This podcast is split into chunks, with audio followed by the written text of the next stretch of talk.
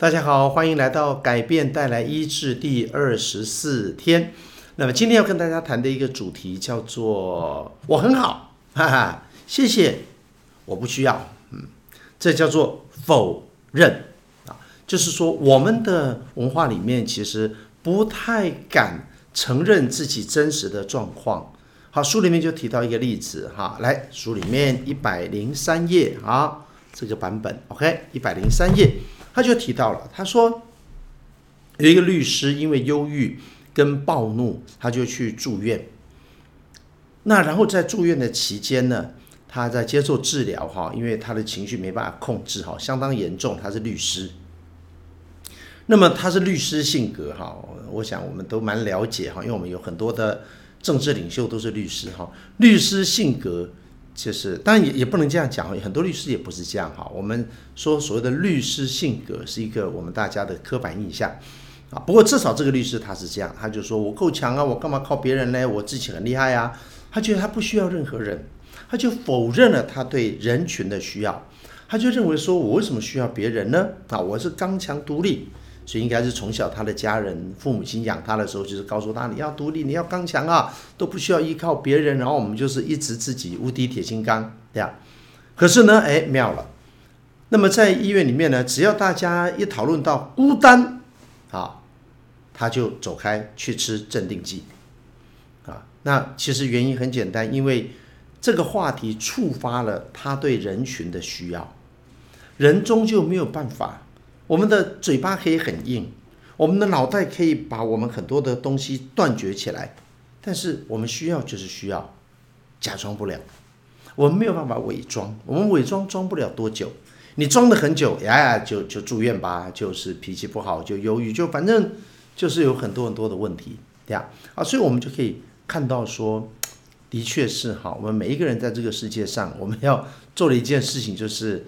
呃，承认自己的有限和软弱，但这个在我们的文化确实非常非常的困难，对，因为真的很困难，因为我们的文化就是要很强，要很厉害，我们只准成功，不准失败，所以我们就会否认啊。那因为其实这样的话，人天生有很多需要，我们哭了需要被抱，然后我们累了哈需要休息哈，我们有很多很真实的需要。而且最麻烦的是，每一个人的需要都不一样，所以不是每个人的需要都是一样的啊，我们的需要都不同，所以在这种情况下，啊，我们的需要就很容易被忽略，因为可能我需要，但是我爸妈不需要，因为个性不一样，所以我爸妈就不知道我需要，他就没有察觉到我需要。我自己做父母的时候，真的就是犯了一大堆这方面的错误。所以这就是为什么我们人生真的很不完美，因为我没有办法，我在那个时候做父母的时候，我没有办法有这个能力去了解每一个孩子的个别差异，我不知道他的需要。那孩子小的时候他又不会讲，那就算他会讲哈，要看个性。比如说，如果有一些个性，啊、呃，是是比较体贴的，可能他就觉得我讲了也没用。他就觉得那我就不要讲好了，他他就不讲了。那久而久之以后，他就习惯就就不讲了。可是不讲等于不需要吗？不是，不讲他还是需要，他只是没有察觉自己的需要。所以我们就是要，我觉得我们就是要要呃学会承认说，我们就是这么不完美，我们就是这么有限。所以我们无法了解别人的需要，然后别人也无法了解我们的需要，这个你要先接受，而接受了以后，你就会，你就会原谅，当别人不了解你需要的时候，不然有些人长到很大还是会很容易为小事生气，就觉得你为什么不了解我呢？难道你不知道吗？人家真的不知道啊，你就怎么可能不知道？因为每个人不一样啊，我们就太用自己的主观的角度。然后去认为别人也应该要这样子，啊，这是我们经常犯的一个错误，这个很无奈，哎，因为如果一个人是这样的人，真的很难改。一个人如果是这样的话，他的盲点就是主观，然后他认为怎么样，他就用自己的想法认为说那就一定是这样，他就没有办法了解在他的认知以外的世界，那你跟这样的人相处，那百分之一百是很痛苦。那非常不幸的，这个人有可能就是我们的父母亲，或者我们的配偶，或者我们的小孩啊。这个这个没有办法，因为每个人他就是不一样。那他为什么会这样？我们也没有办法去解释。而且你就算解释了，也不会让他不要这样啊，就是会很主观、很固执，然后对事情不开放啊，自我察觉很低。这就是我们的环境，这是我们的人生啊，这就是我们的不完美。所以怎么办？就是要承认，唯一的解决方案，我们不可能完美了啊！大家都同意这个说法，我们不可能完美，所以我们唯一，我们这么不完美，我们唯一的解套，唯一的出路，就是我们就接受自己的不完美。啊，我们唯一的能够面对不完美的，就是我们承认，承认别人会不了解我，我会不了解别人，然后我们就会就会就要承认一件事，就是。我们刚才讲，从小到大成长的过程中，我们有很多的需要都没有被满足，我们也不需要期待说我的每一个需要都会被满足，那也是不切实际的啊。那我我们只是要说，当我们有些需要没有被满足之后呢，我们就发展出一种超能力，什么能力呢？就是既然得不到，那我就我就不觉得我要嘛。我就告诉自己说我不需要，那问题不就解决了吗？好，所以这就是一个我们很容易呃养成的一个习惯，这是我们的背景。所以啦，各位，几乎我所认识的，在我们的文化中啊，几乎我们都有这个，几乎都是有一样的症状。我们非常容易否认自己的需要啊，因为我们已经从小到大就习惯了嘛。啊，比如说老外一见面啊就拥抱，当然最近因为疫情的关系，所以才这个文化就有一些改变。不然他们以前见面就拥抱，他们从小哎呀一家人就拥抱拥抱，对他们来讲这是家常便饭。哈，对我们来讲，天哪，拥抱好怪哦，你真的很不习惯。我就记得我小的时候有那个外国的宣教士哈，因为我们看到了不起哈，我们是君子之交啊，连握手都没有啊，开什么玩笑？握手是长大以后我们在社交里面都是大人了才是握手哈。我我请问你各位，你今天到你朋友家看到他的小孩，你会说啊你好，跟你握个手？不会嘛，对不对？那你会说哎呀拥抱一下？不会嘛，这不是我们的文化嘛？我们文化是什么？点头嘛，这叫点头之交嘛。这四个字太妙了，点头啊，这叫一下叔叔伯伯，哎呀你好，这是我的谁啊？你好啊这。我们点头就代表了一切，耶！我们就点头摇头，我们的文化就是这样，点头摇头，很简单，很有效，但其实很疏离。所以，我们是真的不习惯。所以我们其实人天生有拥抱的需要，我们都不知道。一个孩子生出来一定要先被抱，他的皮肤会感受到温度。所以亲密关系一定会拥抱，没有一个人谈恋爱不拥抱的，一定会拥抱。你一定会开始跟人会有一些接触，这是再正常不过的，这是一定会发生的啊。那就是我们会拥抱啊。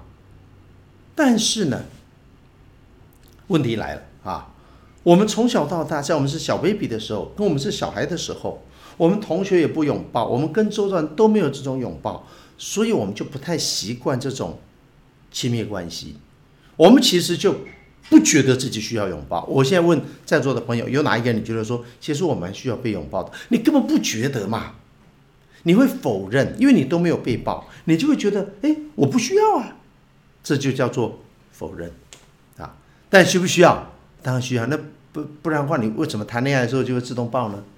为什么今天你喜欢一个男生，喜欢一个女生，就很想紧紧的拥在怀中？你看所有的流行歌的描写都是这样。你看电影的画面，怎么知道两个人谈恋爱了？很简单嘛，那个镜头只要带到两个人的眼神，第一个镜头带男生，第二个镜头带女生，第三个镜头拉拉，看他们四目交汇，再下来呢，他们就靠近，他们拥抱，哦，你就小朋友就哦羞羞脸，哦，就是所有的人都知道发生了什么事了嘛，啊，拥抱。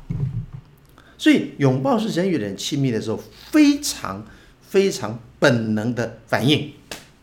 好，可是你却发现没有哎。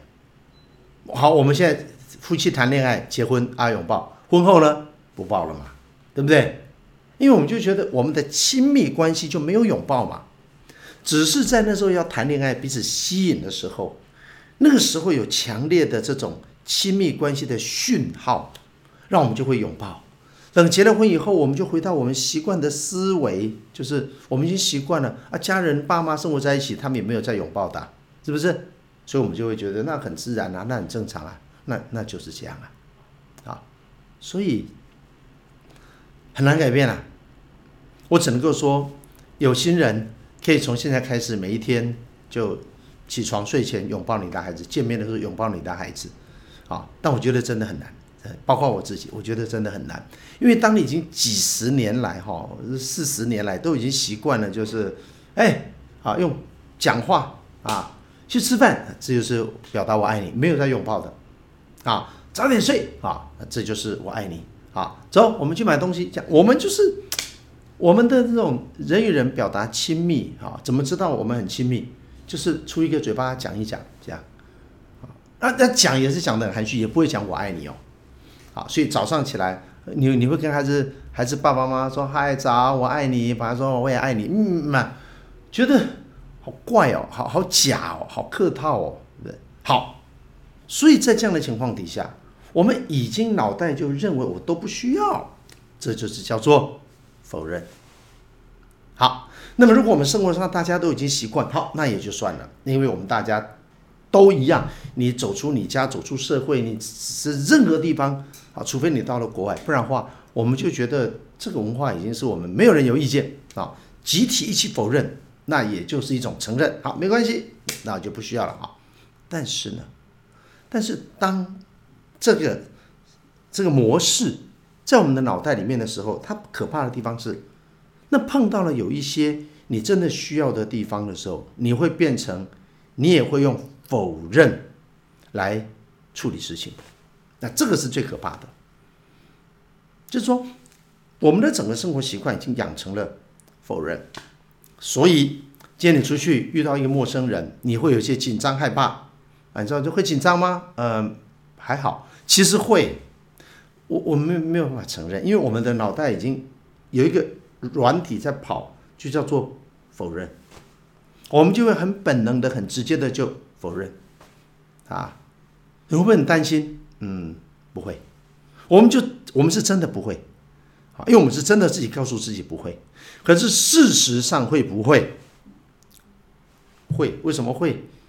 因为我们其实有很多很多我们的紧张啦、忧虑啦、担心啦，这些情绪都被我们否认、否认、否认，结果呢？结果就是造成我们人很瘦、消化不良、肠胃道这个很很敏感啊，然后经常头痛、失眠。那我们就就一拼命的去看医生，对不对？所以我们就消耗掉了很多的这种保险哈、健保或或者这些资源、医疗资源，因为我们就否认到底呀、所以就算是很熟的朋友问你，哎，这最近好不好？我们就习惯性的就哦还可以啊，啊，基督徒更好笑，那感谢主啦，呃，神的恩典就够用了，这样，这个意思就是说你不用管我了哈，我我自己还可以了哈，我们就经常。会用一些比较礼貌性的的答话，其实我们就已经否认了我们的需要，啊，这就是我们的文化，而且这个是一个我们相当大规模、普遍性的文化，就是我们非常否认自己的需要，啊，我们啊正面情绪还好啊，最近很开心吗？哦，我最近发生什么事很快乐，负面情绪通通藏起来，因为我们是只接受好，不接受坏。所以，我们就会否认自己的生气，否认自己的悲伤，尤其是在告别式的时候，我们的生离死别，我们就会讲一句话叫“人死不能复生”，哭有什么用呢？就节哀吧，顺便吧，不要哭哭了吧，这就是否认啊！明明心里面很难过啊，我们就说不出来啊，啊，我们就是要很刚讲啊，而且呢，到后来的时候，那个比较。正常的人把他的难过表达出来的时候，旁边的人还要去批判他说有什么好哭的啊？哇，这个人很脆弱呢，这个人很没用呢。你知道可怕到这种程度？当有人很真实的把他里面的感受表达出来的时候，还要接受我们整个文化的批判，还要接受我们整个文化，就是把它再把它压下去啊，我们就觉得哇，好刚强，哇，这个人对了不起，最了不起的是谁？关公，为什么？手术的时候，嗯，继续下我的棋，来吧，啊，开刀啊，给我割，怎么样啊？都不便于射，这样我们就就哇，拍拍手，这了不起，我要效法他啊，痛也不可以喊啊，尤其是男人跌倒了不可以哭，不可以有感觉，我们就要看无敌铁金刚，小时候就玩机器人啊，然后现在因为全球化，我们就看蜘蛛人、蝙蝠侠，我们就看超人，我们就看美国队长。我们就看这个绿巨人啊，浩克，然后我们就看钢铁人，我们就看这些东西。现在小朋友看的都是都是迪士尼的，都是这些漫画的英雄，对不对？那都都不是正常人啊。我们就我们是个正常人，我们就希望我自己不是个正常人啊。好，我们就希望我有一天变成不是一个正常人了，那我就成功了。我真是看不懂 人类现在走的这个路线啊。但是今天是跟大家分享说呀，我们的。成长环境就是一直否认，所以这样的一个机制，我们里面的这种习惯否认，就阻碍了我们跟别人的亲密关系。好，所以今天就跟大家聊到这边。那么聊这个主题，就希望大家稍微想一想，啊，下次再遇到很多事情的时候，我不会要求说我们就就就承认这个这个一下子跳太多了哈，但是我们可不可以心里面至少察觉一下，在我嘴巴否认的时候，我的心里真正的感受是什么？我们认识一下自己，好不好？这就是成长跟呃亲密跟快乐的第一步。好，今天讲到这边，拜拜。